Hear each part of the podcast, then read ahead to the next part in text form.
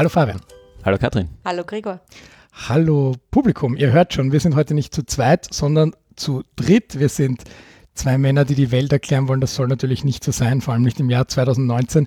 Deswegen haben wir uns überlegt, dass wir auch hin und wieder eine Gästin dazuholen und mit ihr ein Thema besprechen, das ihr Schwerpunkt ist und so ein bisschen auch eine Außenperspektive reinholen. Nachdem in der ersten Ausgabe ich ein Thema mitgebracht habe, in der zweiten Ausgabe Fabian, haben wir uns eben gedacht, heute mal jemand externes. Katrin, wir kennen uns, weil wir gemeinsam studieren. Das heißt, der Disclaimer zu Beginn, du hast also auch einen Organisationsentwicklungs-Background und so einen systemischen Ansatz, den du verfolgst, neben all deinen anderen Backgrounds, die du uns gleich erklären wirst. Genau.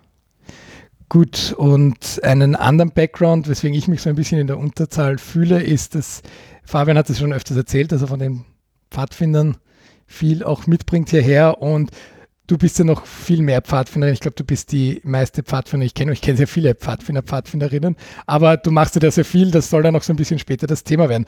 Aber Katrin, stell dich zu Beginn doch mal selbst vor, wer du bist und was du machst. Also, Name Katrin Meyer, das ist richtig. Ich ähm, unterrichte hauptberuflich in Gensendorf im Gymnasium die Fächer Mathematik, Psychologie und Philosophie.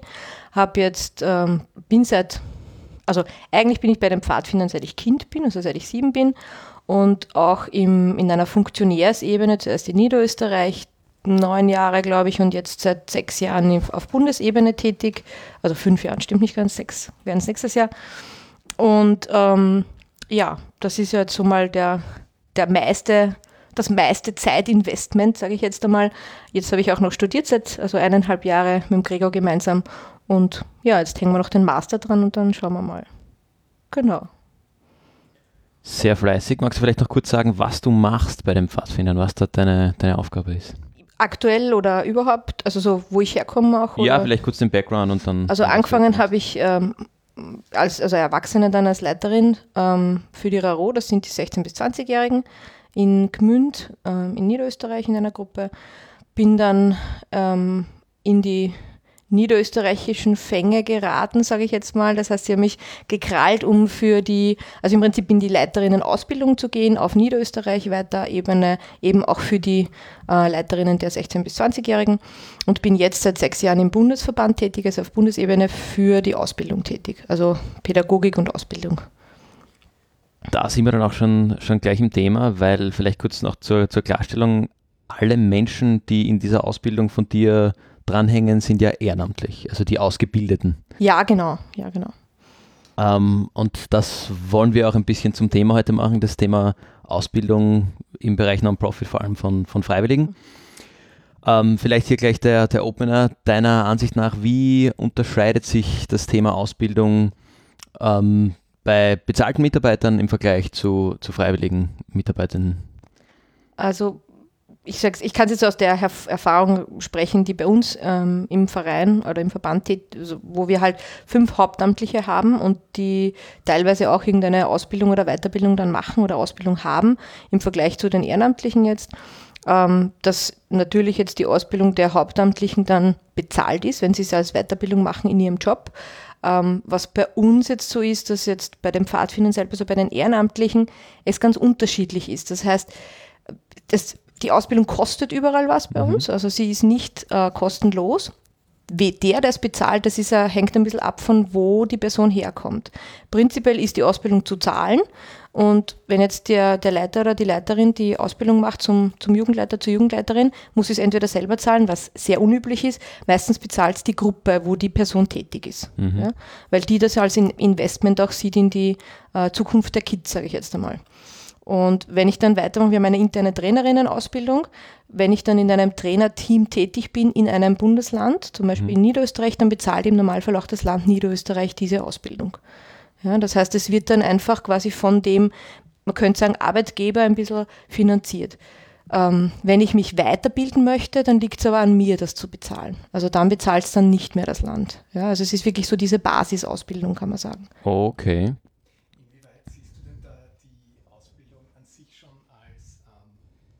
Wertschätzung den Leuten gegenüber, weil wenn sie bezahlt wird von außen, die Ausbildung, dann ist es ja dann irgendwie eine Art Geschenk oder wird das wieder ganz anders wahrgenommen? wie siehst du das? Ich finde, also Geschenk würde ich jetzt nicht sagen, Wertschätzung passt gut für mich. Ja? Also ich glaube, es ist ein, ein Ding mit äh, auch die, also ich würde es so beschreiben, wir haben, glaube ich, eine sehr gute Ausbildung vom Niveau her. Also wir verlangen schon auch sehr viel, aber dadurch kriegt man auch sehr viel. Und das ist im Prinzip auch dann diese Wertschätzung. Das heißt, also wir knüpfen wir sagen jetzt nicht, man muss die Ausbildung machen, aber im, im Zeichen von versichert, versichert sein, wenn man mit Kindern und Jugendlichen arbeitet, damit man halt auch eine gewisse Ausbildung hat, pädagogischer Natur, sagen wir, man muss diese Ausbildung bis zu einem gewissen Grad machen. Und da ist es schon ein Zeichen der Wertschätzung, dass man das auch kriegt. Ja? Also das gehört dann schon auch dazu. Ähm, genau. Da vielleicht auch, aus, wenn ich jetzt aus meiner Erfahrung spreche, auch nochmal den Vergleich bezahlte Mitarbeiter ähm, versus Freiwillige äh, ich, hab, ich war auch zwei, zwei drei Jahre ähm, leitend tätig bei den Pfadfindern und habe mich da immer um diese Ausbildungen herumgeschummelt und möglichst keine Ausbildungen gemacht. Ja. Ich habe dann rechtzeitig mit dem Leiten aufgehört, bevor sie mich gezwungen hätten, mhm. ähm, weil für mich irgendwie in ehrenamtlicher Tätigkeit dann, das war alles super, ich war mir auch bewusst darüber, dass die Ausbildung sehr gut ist, aber ich wollte mir einfach die Zeit nicht nehmen. Ähm, gezahlt hätte ich auch nichts, also das hätte auch die Gruppe übernommen. Ähm, Während jetzt auch wieder rein aus meiner Perspektive als, als Mitarbeiter ähm, an jetzt zum Beispiel der WU, wo ich jetzt bin, äh, da nehme ich sehr gern Ausbildungsangebot äh, ähm, wahr. Kann jetzt aber auch nicht sagen, dass das unbedingt daran liegt, weil ich die Zeit eh habe, weil Zeit hat man sowieso chronisch immer zu wenig. Ähm, aber da ist irgendwie die Motivation eine andere. Vielleicht, weil irgendwie die langfristigere ähm, Komponente da ist oder vielleicht, weil es eben, eben an meinem jetzigen Arbeitsplatz freiwillig ist. Ich kann diese Weiterbildungen machen, ich muss sie nicht machen. Mhm. Dadurch, dass ich es für die Pfadfinder machen musste, war vielleicht ein bisschen mehr die, mh, mm, die, die, Motivation. Und deshalb vielleicht, wie, wie siehst du das? Ist es leichter, die Leiter zu motivieren? Ist es vielleicht eher eine, eine natürliche Selektion, wenn die, wenn die Leitenden, die das machen wollen, sich da wirklich reinknien und das machen? Versus die, die halt dann nach zwei Jahren aufhören. Also ich weiß noch, wie ich damals selber in den Seminaren drinnen gestanden bin. In Niederösterreich sind halt durchaus immer wieder Leute gekommen, die gesagt haben, ja, sie haben gesagt, ich muss fahren, jetzt bin ich mhm. halt da. Ja? Und dann ist einmal so der Anfang sehr verkrampft, logischerweise, weil irgendwie muss ich machen und hin und her. Und bei denen war es echt so, dass sie dann waren total begeistert von dem Seminar, haben sich voll viel mitnehmen können und waren froh, dass sie da waren und sind aufs nächste wieder gefahren. Aber für sie, für die war einfach am Anfang so dieses, na, euer Pfadfinder soll Spaß machen und irgendwie, warum muss ich da jetzt irgendwie was lernen? Ja, mhm. also dieses verkrampfte dahinfahren zu müssen. Ja? Mhm. Uh, und wie es dann irgendwie darum gegangen ist, hey, da, du kriegst ja eh ganz viel Handwerkszeug mit, das du verwenden kannst. Und jetzt, da geht es jetzt nicht darum, eine Prüfung abzuabsolvieren, sondern wirklich einfach Dinge auszuprobieren und auch mit anderen in Kontakt, Kontakt zu kommen, ist das plötzlich ein ganz anderes Level gewesen. Mhm. Hättest du da einen Tipp, wie man das, oder vielleicht kann da der Gregor, ihr bildet ja eure Leute auch aus, mhm. äh, wie, man, wie man die Leute zu motiviert, dass sie über diese Einstiegshürde irgendwie drüber kommen? Macht ihr das oder überlasst ihr das dann den Gruppen? Na, was wir versuchen, also ich glaube, dass wir in letzter Zeit sehr stark so an der Kommunikation, also dass wir da halt einfach versuchen, eben von ganz oben weg, aber halt vor allem, das ist dann in den Bundesländern, dass das passiert, dass man einfach sagt, ein Gusto auf die Ausbildung zu machen. Ja? Mhm. Aber es liegt, im Endeffekt liegt es in der Gruppe, wenn die Gruppe dann wiederum ihren Leuten vermittelt, eigentlich ist das ein Schatz und ihr brauchst da gar nicht hinfahren, werden die Leute auch nicht kommen. Dann ist es mhm. ganz schwierig, an die Hand ranzukommen. Mhm. Ja? Aber das versuchen wir halt immer wieder mitzugeben, hey du, es ist wichtig und du lernst da voll viele tolle Sachen, du kannst dich austauschen, du kannst diskutieren mit anderen Leuten und kannst auch von denen ganz viel lernen. Ja? Ja, und was jetzt ist, Entschuldigung, aber wir haben jetzt halt umgestellt und haben ein neues System. Jetzt kommen wir schon mit einem anderen Gustermacher, weil das wird eine zertifizierte Ausbildung sein, die auch anrechenbar ist für äh, Kompetenzrahmengeschichten auf europäischem Niveau. Und das ist jetzt ein bisschen was anderes. Ja. Also das gibt es jetzt neu seit heuer. Also das ist ganz, ganz neu. Das heißt, das ist eigentlich eine kontextunabhängige Bonusgeschichte nochmal drin ja, genau. in diesem Zertifikat. Genau, genau. Ja, super, da haben wir wieder irgendein Anreizsystem. Ich, ich hätte jetzt ein bisschen. Entschuldigung, ja. Nein, das, das passt ja, ja. Das bringt, kommen wir immer wieder dazu, dass auch die Non-Profits irgendwie immer mehr mit Anreizen arbeiten wollen oder müssen. Ich hätte jetzt eher gesagt, vielleicht braucht es auch einfach den, oder aus meiner Erfahrung, den Funken, der überspringen mhm. muss. Also wenn man da ein, zwei Leute hat, die total begeistert zurückkommen, dann motivieren die auch ganz andere Leute, die aus ihrer Clique einfach, aus ihrem Freundeskreis. Also ich glaube, das ist schon noch ein wichtiger Teil. Es ist dann eben schwierig, man muss dann die erste, ersten zwei Leute da finden, die da bereit sind, das zu tun. Aber dann, glaube ich, ist das auch sicher eine Sache. Aber das ist bei den Pfadfindern, glaube ich, wieder relativ schwierig, weil es ja dann auch relativ kleine Organ Teilorganisationen gibt, oder? Wie, wie, groß ist so die typische Pfadfindergruppe? Das ist jetzt ein bisschen ein Unterschied, weil ähm, wo der Fabian herkommt, das ist so die größte Gruppe, genau. die in Niederösterreich, ich weiß gar nicht, ob es österreichweit eine größere mhm. Gruppe gibt. Viele nicht, ja, was ich weiß. Und ich komme aus einer relativ kleinen Gruppe. Also da sind wir, ich glaube, das ist ganz unterschiedlich. Ja. Mhm. Und da ist es auch wiederum unterschiedlich, wenn man eine große Gruppe hat, hat man halt schon viele Leute, die schon mal in Ausbildung waren, die könnten das weitergeben. Das heißt aber dann nicht, dass es funktioniert, mhm. einwandfrei. Andererseits, wenn jetzt bei einer kleinen Gruppe mal einer angesprungen ist, weil er irgendwo auf einem Großlager war und wen kennengelernt hat und mitgerissen wird, dann ist schon wieder alles im Laufen. Ja? Also ich glaube, das kommt ganz stark auch also ein bisschen aus dieser, die, wir haben sehr viel zur Kultur auch gemacht ja. in unserem Studium, aus dieser Kultur, wie die, die Kultur der Gruppe ist. Ja? Mhm. Ist das eine Gruppe, die viel nach außen schaut, die ähm, auch von anderen was lernen will? Wie schaut es bei anderen aus, die mit, mit anderen viel was macht? Oder ist das eine Gruppe, die quasi nur in sich Dinge macht und es auch nicht mit anderen Gruppen was macht daneben mhm. oder so? Ja? Mhm. Und glaubt, sie, sie braucht es einfach nicht. Ja? ja, aber ist es dann im Endeffekt nicht genau das Gleiche wie bei den Bezahlten, wenn du sagst, jetzt wo du angestellt bist, machst du sehr gerne die Ausbildungen, weil es öffnet sich irgendwie eine Perspektive damit oder wenn du sagst, die, das soll dann auch anrechenbar sein oder ich kann es auch woanders hin mitnehmen. Also es geht ja dann schon auch ein bisschen darum zu sagen und in beiden, im ehrenamtlichen Ausbildungen und in, im beruflichen Feld zu sagen, das eröffnet mir Möglichkeiten für die Zukunft, dass ich mehr Verantwortung bekommen und mit mehr Verantwortung auch mehr Möglichkeiten. Seht ihr das auch so? Ja, also gerade wo ja, also jetzt auch wieder aus in, in meiner Erfahrung, für gerade für junge Menschen, die sich ehrenamtlich betätigen, ist das ja oft eine Zwischenstufe oder ein Stepping Stone, den sie während dem Studium machen und der dann ja auch hilft bei der, bei der Jobsuche.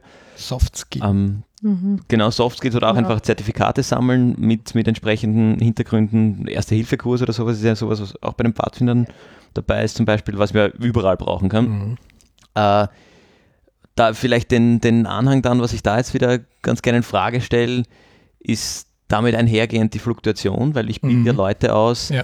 die potenziell wesentlich kürzer bei mir sind, wie wenn jetzt in meinem Beispiel bei den Pfadfindern hätte ich diese Ausbildung gemacht. Ich habe dann aufgehört zu leiten, weil ich ins Ausland gegangen bin für die Ausbildung, also fürs, fürs Studium.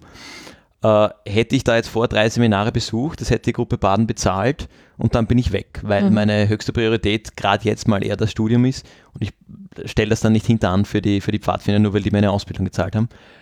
Inwiefern zahlt sich dann gerade jetzt vielleicht für kleine Gruppen oder auch vielleicht, wenn man, wenn man die Bionebühne hernimmt, die relativ klein ist, wie zahlt sich das dann aus, Ehrenamtliche auszubilden?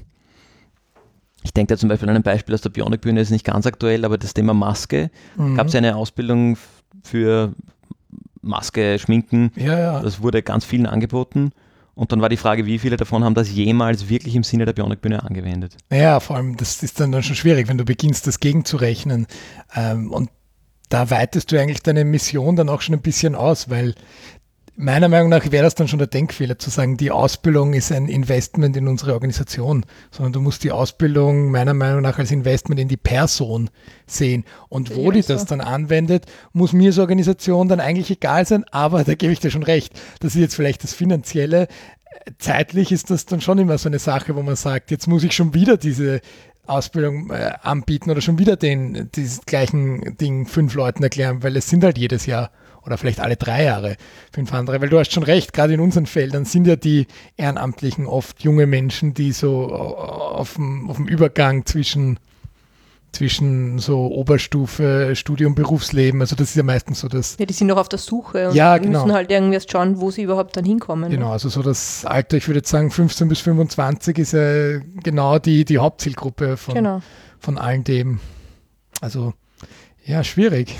Also du hast einen Punkt vorher, Gregor, mhm. angesprochen mit dieser Verantwortlichkeit, ja. glaube ich, oder?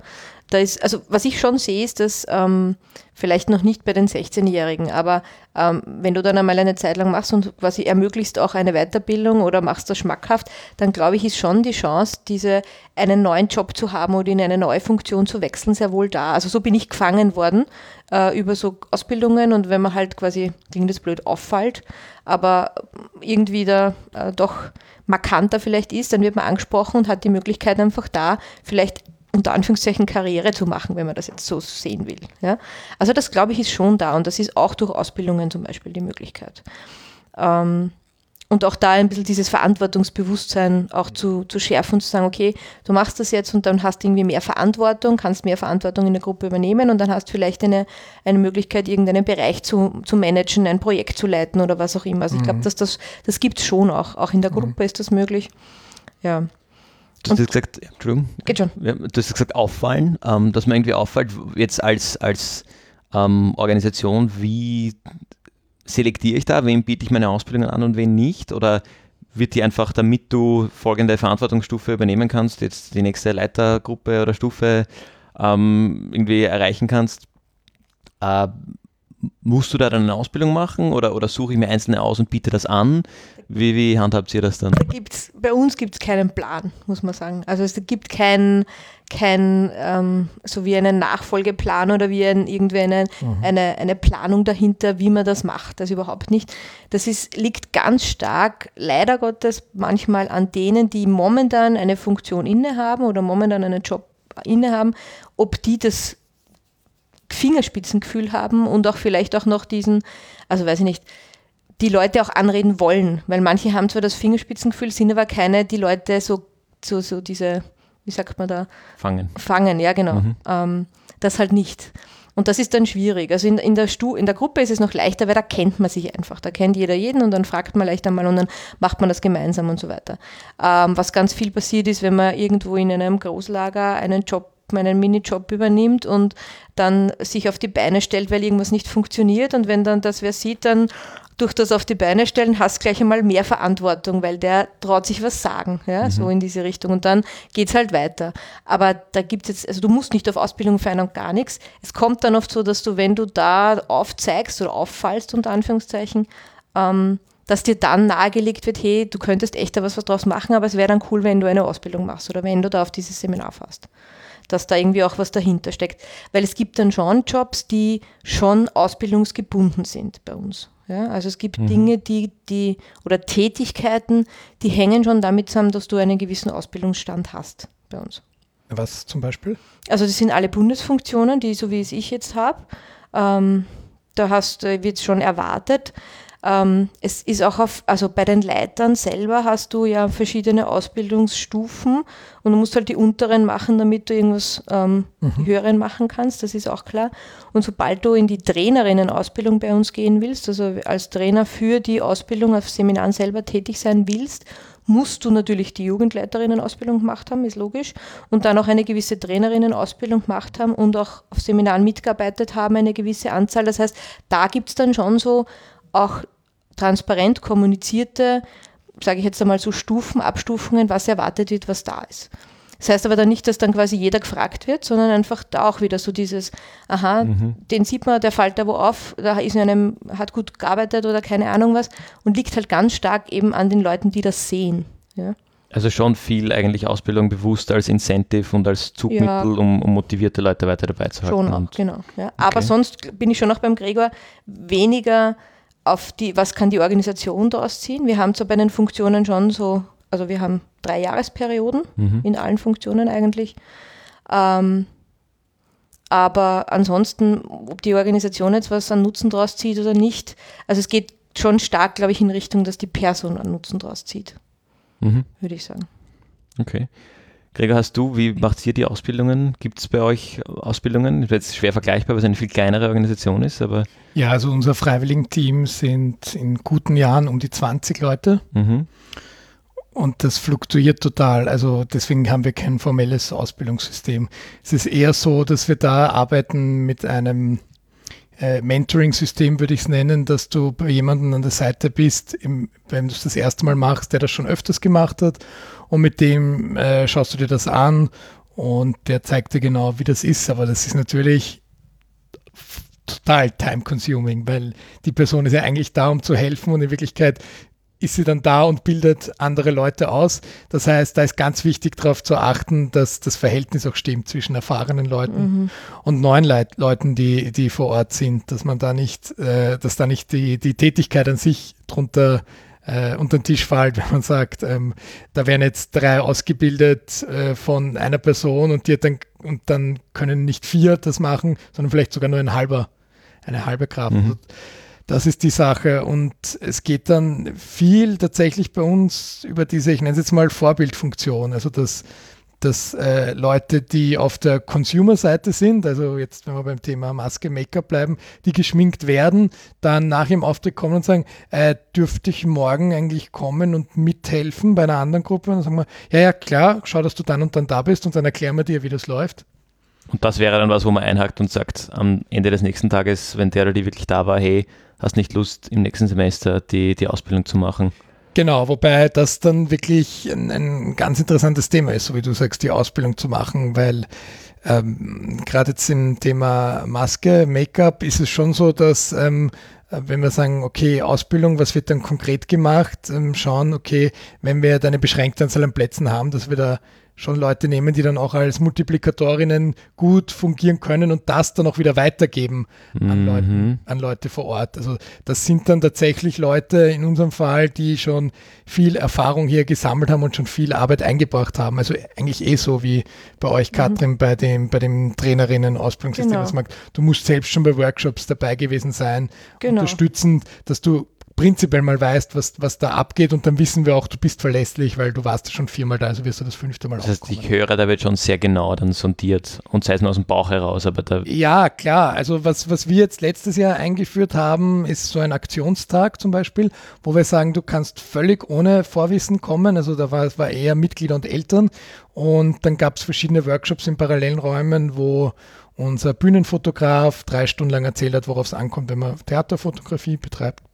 Im anderen Raum mhm. war jemand, der Basics Licht- und Tontechnik erklärt hat und so Verkabelungen ausprobiert hat. Daneben ein Raum war Maske Make-up, wo wir wirklich gesagt haben, das Wissen selbst weitergeben, ähm, um einfach mal zu zeigen, was überhaupt möglich ist. Und da haben dann schon ungefähr 10% der Leute, die da vor Ort waren, dann auch tatsächlich bei den Aufführungen mitgemacht. Und da stellt sich jetzt natürlich aber die Frage, wie weiter tun. Also wann wann kommt es denn eine formelle Ausbildung? Aber das ist total schwierig, ja. Und würde mich ganz interessieren, ich nehme mal an, ihr seid bei diesem Auf-Zack-System, ZAQ, genau. dabei. Kannst du das kurz vorstellen? Das ist ja, glaube ich, nicht jedem ein Begriff. Da muss man schon sehr in der Jugendarbeit drinnen sein, also dass man das, dieses Zertifizierungssystem an sich überhaupt kennt, dass genau. du diesen europäischen Qualifikationsrahmen vielleicht kurz vorstellen könntest. Und was mich persönlich interessieren würde, du schlaubst mich dann, Fabian, wenn es schon zu spezifisch wird, wie wie lang und intensiv das für euch Arbeit war, dass ihr da wirklich überprüft, zertifiziert und jetzt das so anbieten könnt. Also wir haben ähm, die, unsere Trainerinnenausbildung ist schon lange auf ähm, ZAK zertifiziert.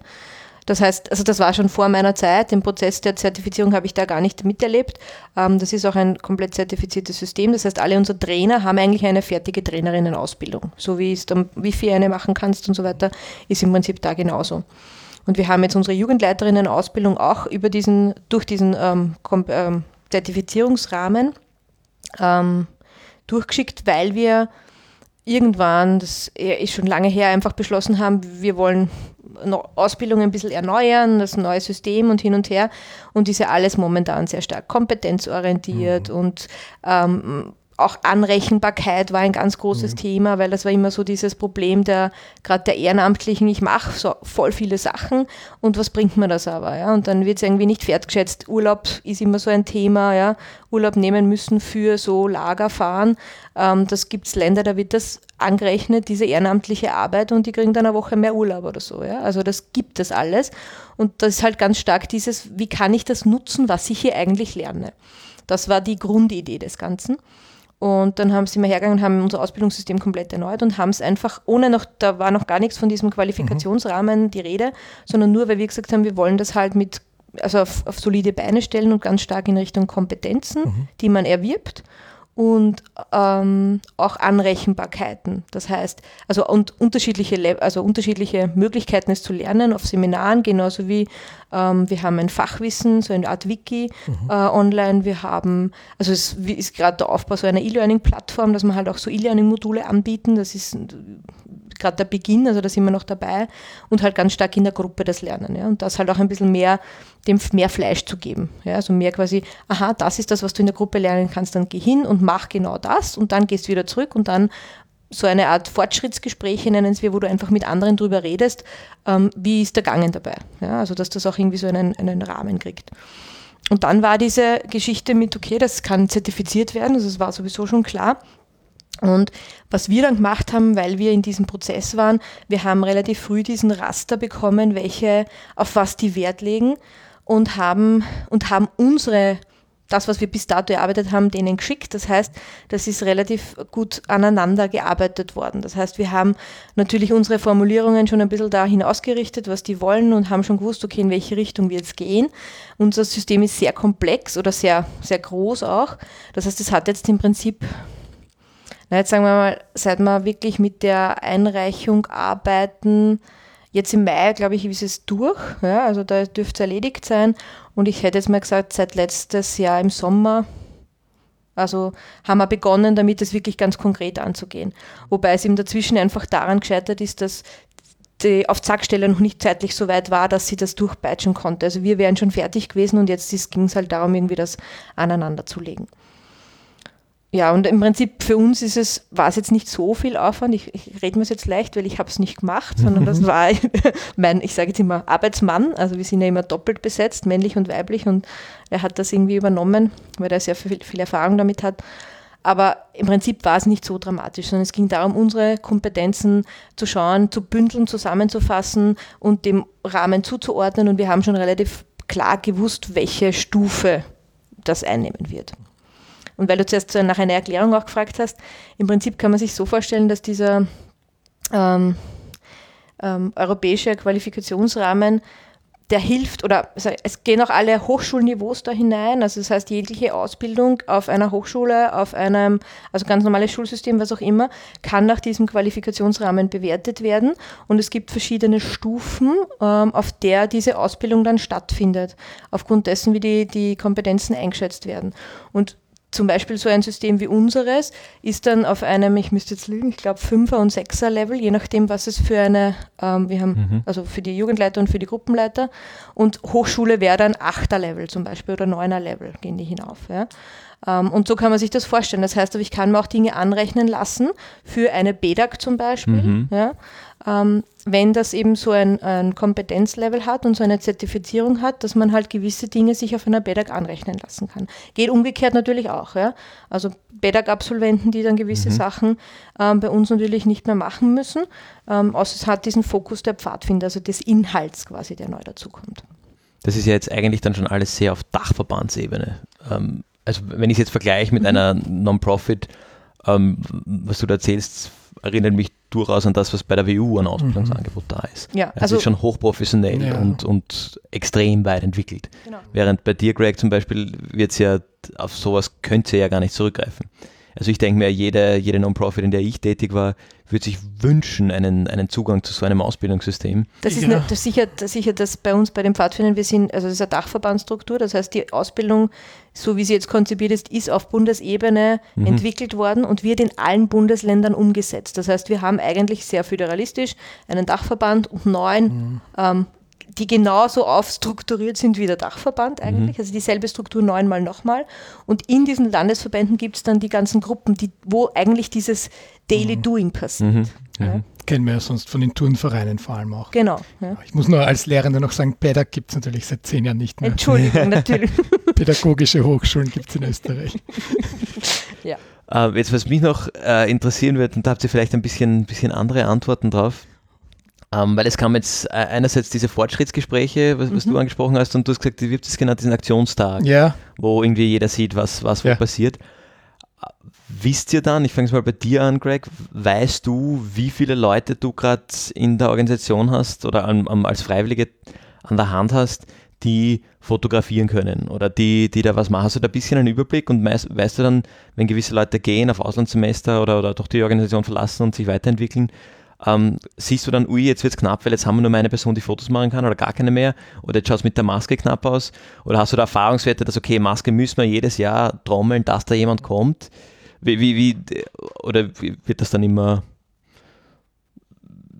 improvisiert quasi? Also das ist jetzt natürlich keine off offizielle Antwort. Ähm, ich, ich weiß, wie hoch der Bedarf ist pro Bereich. Und ja. ich schaue, dass ich die doppelte Anzahl an Menschen verfügbar, beziehungsweise immer ein, ein, ein, ein Nachwuchsteam, nenne ich es jetzt mal, oder eine zweite Reihe.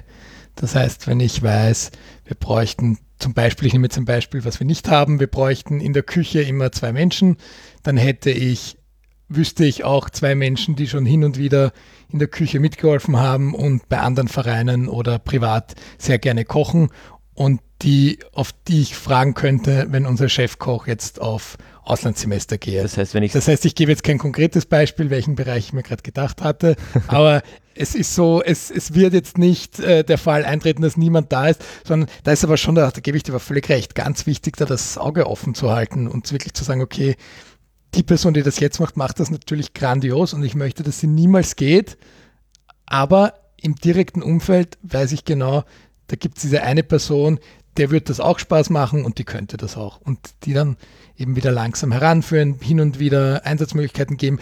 Es muss auch nicht das Auslandssemester sein, man wird mal krank oder die Oma feiert den 70. Geburtstag und dann ist man halt einen Tag von, ich sage jetzt mal 40 freiwilligen Tage, die wir im Jahr zu besetzen haben, an verschiedenen Positionen nicht da.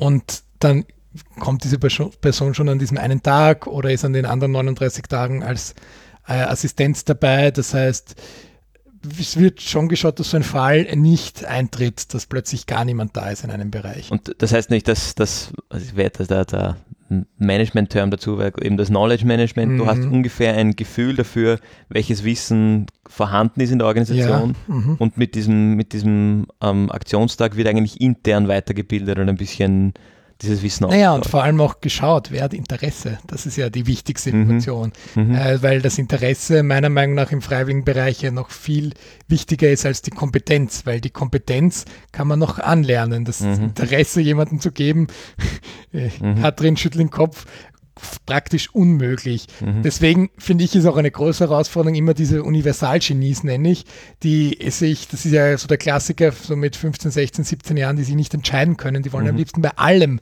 mithelfen, was es in der Organisation gibt. Und da rauszufiltern, okay, Interesse ist überall da, da kann ich dann schon auf die Kompetenzen schauen. Was, wo hat die Person nicht nur das. Mhm. sondern naja, auch wo, wo hat sie sich besonders gut weiterentwickelt. Mhm. Ähm, natürlich am Anfang stoppe ich niemanden, wenn er sagt, ich will da helfen und da und da, sage ich, okay, schauen wir mal, wie sich zeitlich ausgeht, bei der Veranstaltung machst du das. Mhm. Aber das muss sich dann schon im Laufe der Zeit herauskristallisieren, auch um die Person ein bisschen selbst zu schützen.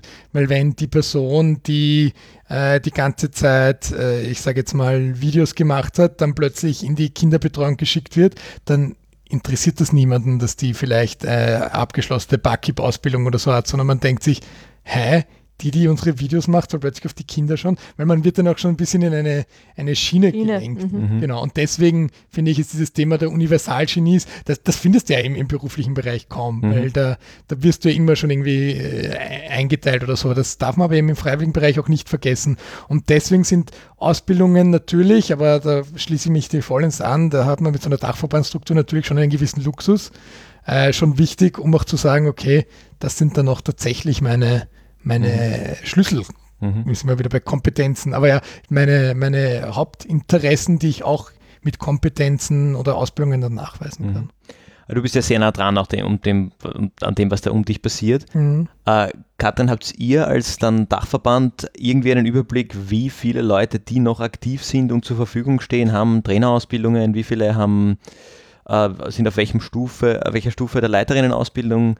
Ähm, messt ihr diese Zahlen? Habt ihr diese Zahlen? Ja, ja. Und da, da wisst ihr auch, diese Leute sind aktiv. Ja, also wir haben, könnt- jetzt kann ich es nicht, aber ich könnte dir ganz konkret sagen, zu fast jedem Zeitpunkt, wie viele Aktive tatsächlich wir haben. Mhm. Wir haben ein eigenes Registriersystem, Mhm. Wo halt auch jede Gruppe registrieren muss, wie viele Leiter hat sie gerade und welche Ausbildung haben die. Also die wir- wird auch komplett hinterlegt, äh, alles elektronisch, welche aus welcher Ausbildungsstand, sobald du eine Ausbildung gemacht hast, wird das in dem System quasi hinterlegt. Ist jetzt gerade dabei so ein bisschen, dass das auch zentralisiert wird, mit allem für und wider, kann man natürlich sagen, aber hängt auch ganz stark eben an dem, dass man, ähm, dass unser Ausbildungssystem jetzt einfach ähm, gleich ist für alle Bundesländer, was vorher nicht ganz war. Und dass es auch möglich sein soll, dass ich quasi als Wiener nach Niederösterreich auf Ausbildung fahre oder nach Oberösterreich, weil es halt dort der Termin besser passt und es mir egal ist. Ja. Und dann muss natürlich aber auch der oberösterreichische Verband das rückmelden können und irgendwie auf die Daten zugreifen können.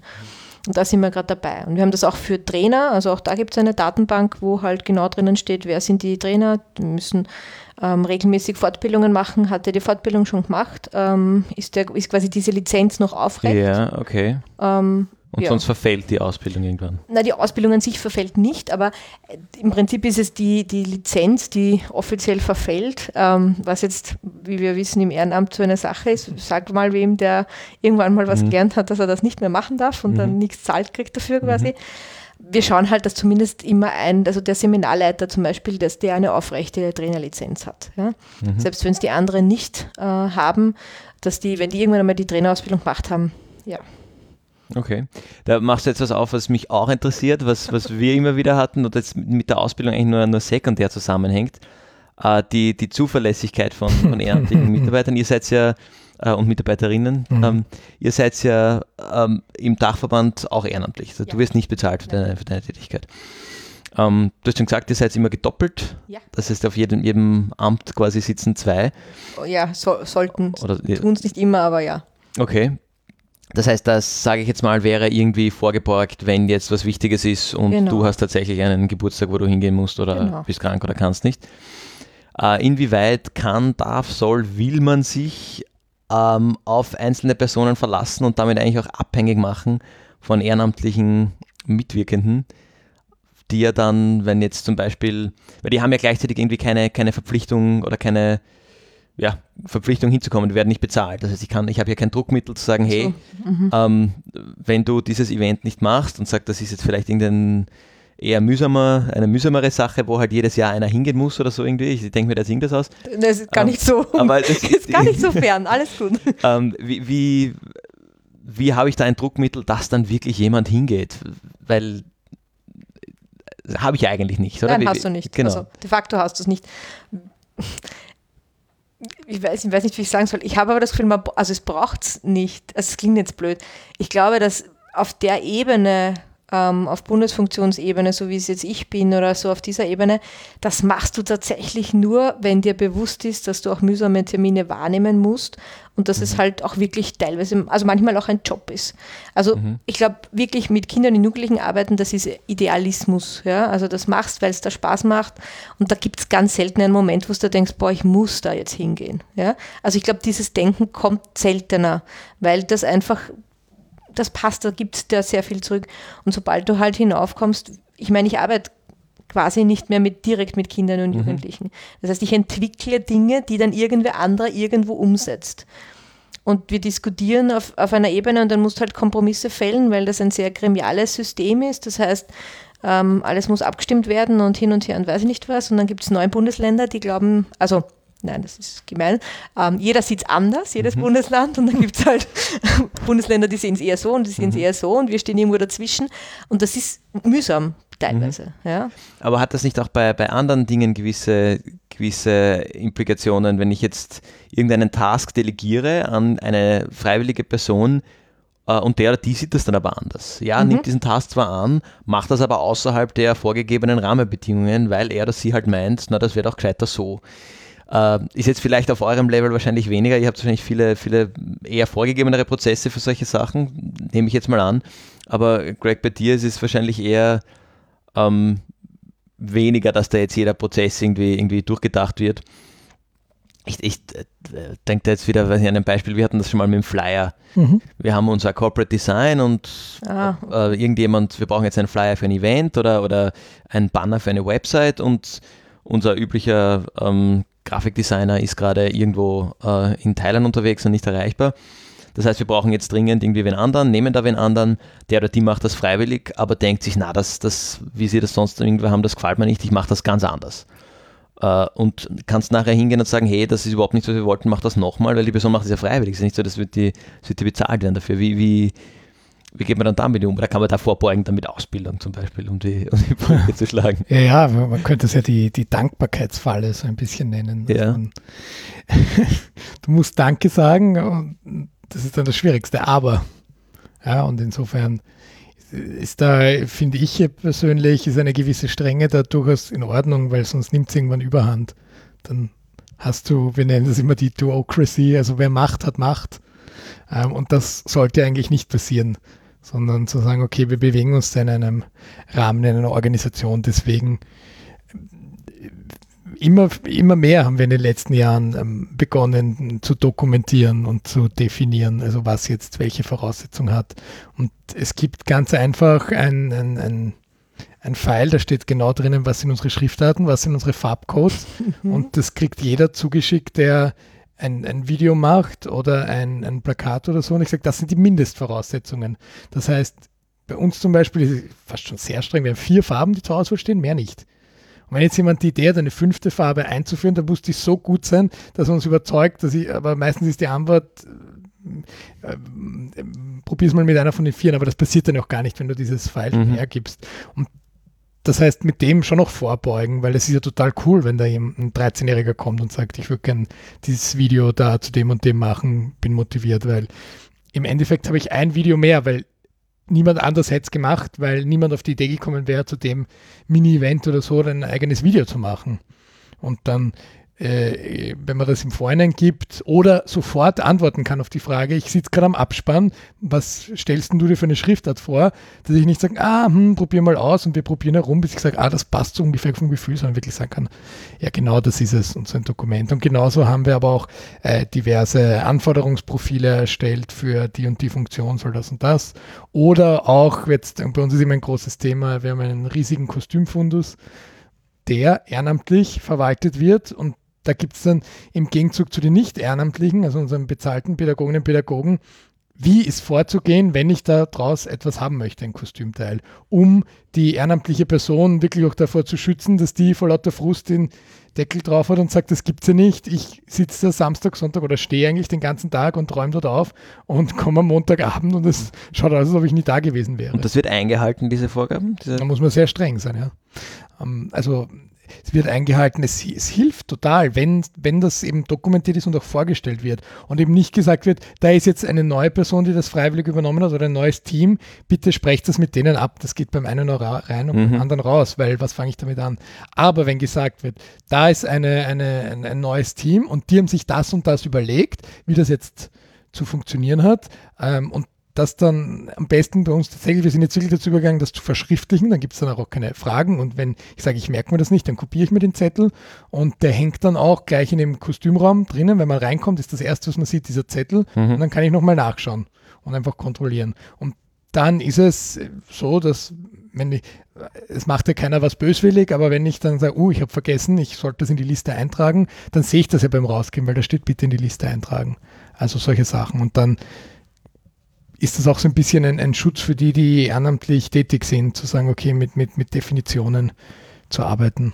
Habe ich deine Frage damit beantwortet? Ja, ich glaube schon. Ich schließe mich da an, weil, was du gesagt hast, ähm, das mit dem Verschriftlichen ist ganz mhm. wichtig. Ich meine, je, je größer die Organisation, desto mehr natürlich, aber das hängt auch ganz stark mit dieser Fluktuation oder möglichen Fluktuation zusammen, egal ja. ob es jetzt mhm. drei Perioden sind, die du fix drinnen bist oder einfach quasi, ähm, weil du als Ehrenamtlich irgendwann sagen kannst, na, ich komme halt nimmer mehr, was jetzt in einem Vertrag, wenn ich ein Geld kriege mhm. dafür, natürlich nicht, nicht ganz so schnell möglich mhm. ist. Aber dann geht es um diese Wissensweitergabe ja. schon mhm. auch. Und alles, was man halt irgendwie ausmacht, ist ganz gut, wenn man es irgendwo niederschreibt und ob man es jetzt aufhängt oder auf einem SharePoint ablegt oder was auch immer, aber irgendwo, dass mhm. man darauf zugreifen kann dass es auch dann weitergeben werden kann. Genau, und weniger, dass dieses darauf zugreifen, weil du sagst, das ist lustig, bei uns ist auch ein SharePoint. Äh, die meisten Leute wollen das ja gar nicht äh, verstehen, durchblicken, wo das zu finden ist. Aber sie wissen, ich kann die Person in der Verantwortungsrolle fragen, gibt es da was dazu? Genau. Und die hat das dann sofort im Zugriff. Das ist das Wichtige. Okay. Und man kann, was wir machen, ist, wenn das Dokument neu ist, dann hängt das einmal ein halbes Jahr im Büro, mhm. dann sieht jeder, ah, es gibt ein neues Dokument. Mhm dann weiß ich, okay, das ist da, wir schicken es auch beim ersten Mal aus, da gibt es das neue Dokument. Im Prinzip geht es nur darum zu wissen, ah, da war doch mal was oder ich bin mir unsicher, ich frage mal nach, wie ist das von Und wer sind diese Leute bei euch? Sind das Ehrenamtliche oder sind das, bist das du oder sind das gewählte Vorstandsmitglieder? Wen, zu wem kann ich dann gehen und das fragen? Ja, bei uns konkret, ich als Geschäftsführer, ich bin der einzige Bist du Hauptamtliche die, die bei uns im Verein. Person. Genau, das ist Der einfach den meine Überblick Aufgabe. über alles hat. Genau, oder? dass ich das einfach weiterleite, entsprechend die Anfragen. Also es ist ein bisschen wie eine Telefonzentrale. Und wenn die Ja. Antwort nicht ist, ich leite dich an den Kostümverantwortlichen weiter, sondern ich sage, schau, da gibt es das Dokument, da Mhm. steht das genau drinnen, dann hilft das auch schon mal dem Kostümverantwortlichen, weil da hat er ein, ein Telefonat weniger, wenn die Frage ist, wie soll ich denn da jetzt vorgehen? Ja, okay. Wie ist es bei euch? Seid ihr ähm, Ein bisschen anders. Naja, weiß ich nicht. Wir haben auf Bundesebene fünf Hauptamtliche. Ja. Wir haben einen Geschäftsführer, dann eine Buchhalterin, eine äh, Assistentin des Geschäftsführers, eine zweite, die macht, ja, also so, ja, unterschiedlich. Sie haben ein bisschen an Aufgaben, also zwei Assistentinnen des Geschäftsführers, die sich die Aufgaben ein bisschen aufteilen und jetzt eine neue, so in ähm, Assistentin für Kommunikation und PR und so Geschichten. Also die ist, ist jetzt relativ neu, also fünf Hauptamtliche. Und ich würde was, also ich weiß es nicht genau, aber ich nehme schon an, dass der Geschäftsführer Einblick auf alles auch bei unserem SharePoint hat und Zugriff auf alles hat. Ich kann mir nicht vorstellen, dass er über, also jetzt genau weiß, wo er genau was nachschaut, weil aus der Historie gesprochen, wann irgendein Dokument irgendwo ist. Ich glaube, da ist das Wissen ganz stark eher in den Funktionen oder in den Gremien zu suchen. Also bei uns zum Beispiel Genau. Ausbildung, ja. Ich weiß jetzt auch nicht alles, weil alles, was davor passiert ist, ist jetzt, wo Ja. ich noch nicht dabei war. Dann frage ich, weiß ich aber halt die, die vorher meine Funktion inne hatten. Ja? Ähm, der ist jetzt bei mir einer im Team dabei und der weiß genau, ah, ich schaue da genau dort nach, weil Okay, das wir ist in noch im dem Team dabei. Der ist noch im Team dabei, ja. Okay. Abgelegt ist alles. Ja, nee. Aber du musst halt wissen, wo du suchst. Genau, Ja? also ich kenne das, ich war, ich war zwei Jahre lang als International Manager im Dachverband der studentischen Unternehmensberatungen Mhm. tätig und war damit zuständig, äh, den österreichischen Dachverband in Brüssel zu vertreten. Mhm. Und hatte da, bin eingestiegen 2016 im Sommer, da waren gerade gewisse Themen heiß und da haben alle versucht, diese Themen zu lösen. Äh, Dann wurde da irgendwie eine, eine Lösung gestrickt und dann ging das weiter und zwei Jahre später, wie ich gerade so im Fade-out war, kamen genau die gleichen Themen wieder. Mit den gleichen Fragestellungen, äh, weil irgendwo dazwischen liegen zwar Dokumente irgendwo auf, aber kein Mensch weiß wo und macht sich die Mühe, die zu suchen und gerade neue motivierte Ehrenamtliche entwickeln dann ein neues Konzept. Und da gibt es für jede Lösung, für jedes Problem 17 Lösungen äh, aus den letzten vier Jahren äh, und gerade Leute, die dann nicht auf Entscheidungsebene, sondern mehr auf auf ausführender Ebene dabei sind, äh, haben dann irgendwie vier verschiedene Versionen, wie mache ich das jetzt und picken sich ihre Dinge raus. Ähm, da, ich, ich weiß nicht, wie, wie, ob man da dann wirklich eine, eine Ding zu der Ausbildung zurück jetzt eine Brücke bauen kann. Aber also ich, ich, ich denke mir, da es ist vielleicht, also es ist schwierig, wenn du unterschiedliche Erfahrungslevel hast, die durch die Ehrenamtlichkeit aber jetzt ähm, nicht unbedingt mit, dem, mit der Seniorität in der Organisation zu tun haben. Das heißt, wenn ich jetzt zum Beispiel sage, ich bin drei Jahre Pfadfinderleiter, äh, dann fange ich an mit einer Ausbildung, dann mache ich die Ausbildung bis zum Level X und dann fängt eine neue Leiterin an, die motivierter ist als ich und mich dann in den Ausbildungen überholt und vielleicht schon eine neuere Version der Ausbildung macht als ich. Ähm, dann haben wir in der Gruppe irgendwie zwei Herangehensweisen, was in dem Fall vielleicht noch interessant ist, weil man sagt, okay, wie, wie stricken wir jetzt unsere, unser Lagerprogramm? Aber wenn das sowas jetzt beim Fundus ist, ähm, habe ich im Kopf, ich muss hier meinen Hackerl machen, wenn ich mir was, was ausborg. Die Liste gibt es aber gar nicht mehr, da schaut keiner mehr rein. Die liegt irgendwo auf einem, äh, auf einem SharePoint und ich trage das immer ein, aber in Wirklichkeit ist das schon lange äh, unverwurstet. Muss man da nicht ständig irgendwie nachschulen, ähm, einerseits up-to-date bringen, was ist jetzt unser Lösungskonzept und zweitens ständig nachschulen, alle, wo, wo stehen wir? Ist das schlüssig, was ich meine? Ja, kann da ja sagen. Das ist, natürlich äh, wichtig, aber das, das ist ja dann ein, ein Luxusproblem, finde ich, äh, ab dem Zeitpunkt, wo eine Organisation nicht mehr rein ein, ehrenamtlich fungiert, dann zu sagen, wie baue ich diese Duocracy ab und sagen, okay, wie richtig. bringe ich Struktur hinein und wie, wie, wie schaue ich, dass zum Beispiel so Konzepte evaluiert werden und gesagt, ist das überhaupt noch gültig, was wir vor einem Jahr kommuniziert haben? Und dann zu sagen, okay, was sollte man ändern, was sollte man anpassen? Also das, das finde ich, ist, ist dann eigentlich schon ein Luxusproblem, weil solange es rein ehrenamtlich ist, bin ich der Meinung, das muss man sich untereinander ausmachen. Aber es ist ja immer die Antwort Kommunikation. Das sagen wir Ja, Ausgabe. ja, aber das heißt, ein, ein effektives Knowledge Management hängt eigentlich an bezahlten Mitarbeitenden. Naja, nicht ganz. Das ist jetzt nicht meine, meine, meine Antwort drauf, sondern ab dem Zeitpunkt, wo du eine bezahlte Person hast, hast du auch eine bezahlte Funktion, die länger da sein soll als ein, zwei. Und es ist super, wenn Ehrenamtliche zehn Jahre oder manche sogar Mhm. noch länger da sind. Aber bei Ehrenamtlichen ist es immer in Ordnung, wenn sie sagen, sie gehen weg. Und bei Ehrenamtlichen ist es meistens so, dass äh, Person, Funktion und Rolle schwer auseinanderzuhalten ist.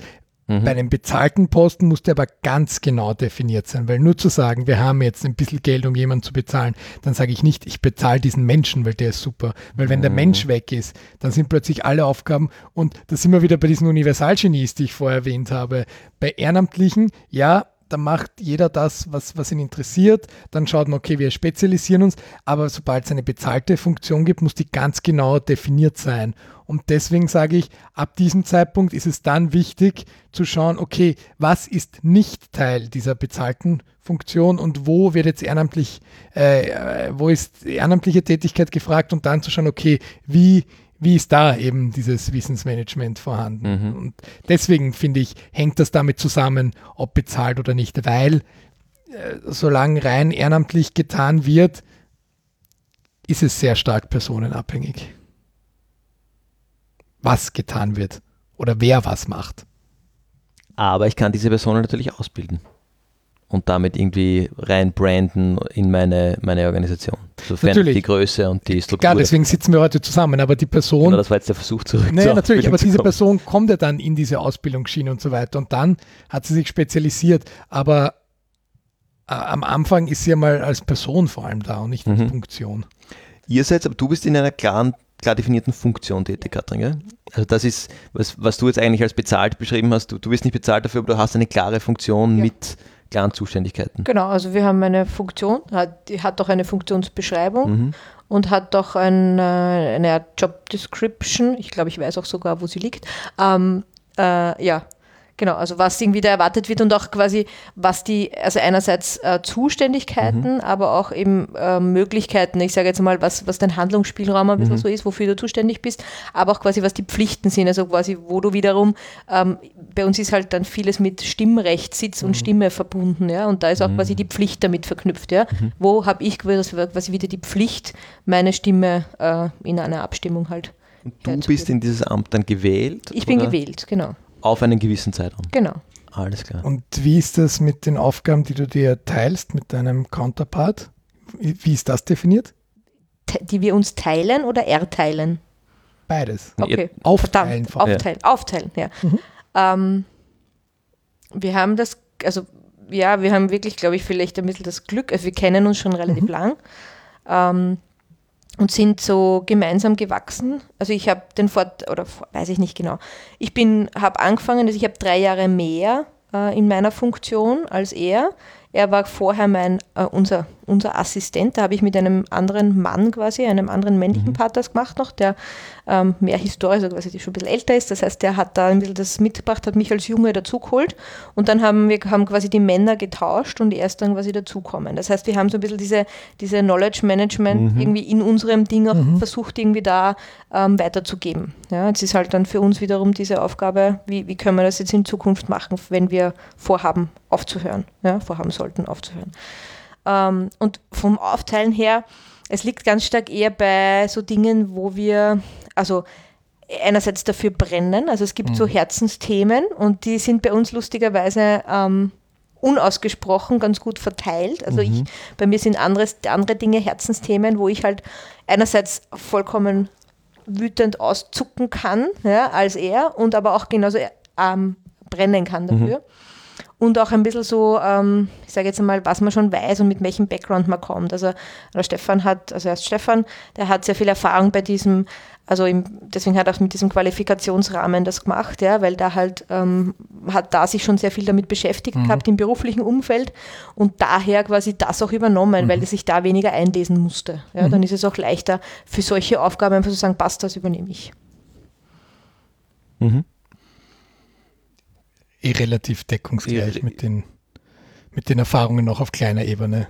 Weil Also im glaub, Prinzip, Also vor man allem, macht was, das, wofür man brennt. ja. was ich da jetzt als, als Parallele aus einer Organisationssicht ein bisschen sehe, ist, was du früher gesagt, also viel früher jetzt schon in der Diskussion gesagt, Gregor, du hast immer doppelt so viele Leute für Mhm. gewisse Funktionen irgendwie im Kopf, äh, als du brauchst. Mhm.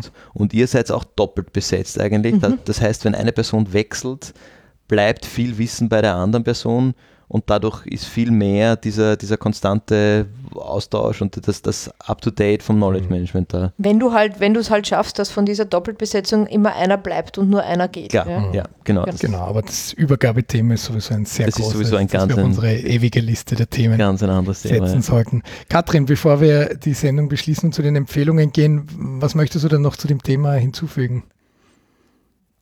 Puh, das bin ich überfragt. Gar nichts, weiß ich nicht. Mir fällt, mir fällt jetzt gar nichts ein. Ja, dann, dann haben, haben wir wohl alle Aspekte beleuchtet. Fabian, was möchtest du heute empfehlen? Ich habe mich von dir inspirieren lassen und habe heute einen Pod Podcast mitgebracht, den ich empfehlen möchte. Mhm. Und zwar einen relativ neuen, jungen, äh, den Wiener Sozialpod. Mhm. Äh, wird gemacht von einer Sozialarbeiterin, äh, Maria Wegenschimmel. Mhm. Und die geht in äh, Organisationen in Wien vor allem, in soziale Einrichtungen, die Gruft ist dabei äh, und interviewt die Leute dort aus meiner Sicht, aus meiner Elfenbeinturm-Forschungssicht äh, besonders interessant, weil die halt wirklich ins Feld geht mhm. und jetzt ohne irgendeinen besonderen wissenschaftlichen Untersuchungsfokus einfach mal plaudert, wie ist das bei euch. Finde ich sehr spannend und gibt ganz interessante Einblicke in den Alltag von, von Sozialarbeitern und Sozialarbeiterinnen. Mhm. Cool, sehr spannend. Gregor, was willst du empfehlen? Ja, ich, ich habe ein Buch mitgebracht, ihr seht es. Es heißt Agile Retrospektiven. Es ist eigentlich kommt es aus der Softwareentwicklungswelt.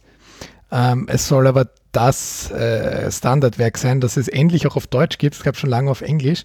Esther Derby und Diana Larsen äh, haben das äh, verfasst und lustigerweise im Vorwort schreiben sie, dass sie betitelt wurden als die ähm, ähm, Führungsfiguren in diesem Bereich bei einer Konferenz in Baden bei Wien. Da musste ich sehr lachen, nämlich schon im Jahr 2005, glaube ich, oder so. Also habe ich gedacht, wunderschön, wie sich da manche Kreise schließen. Wir nehmen diesen Podcast ja auch gerade in Baden bei Wien auf.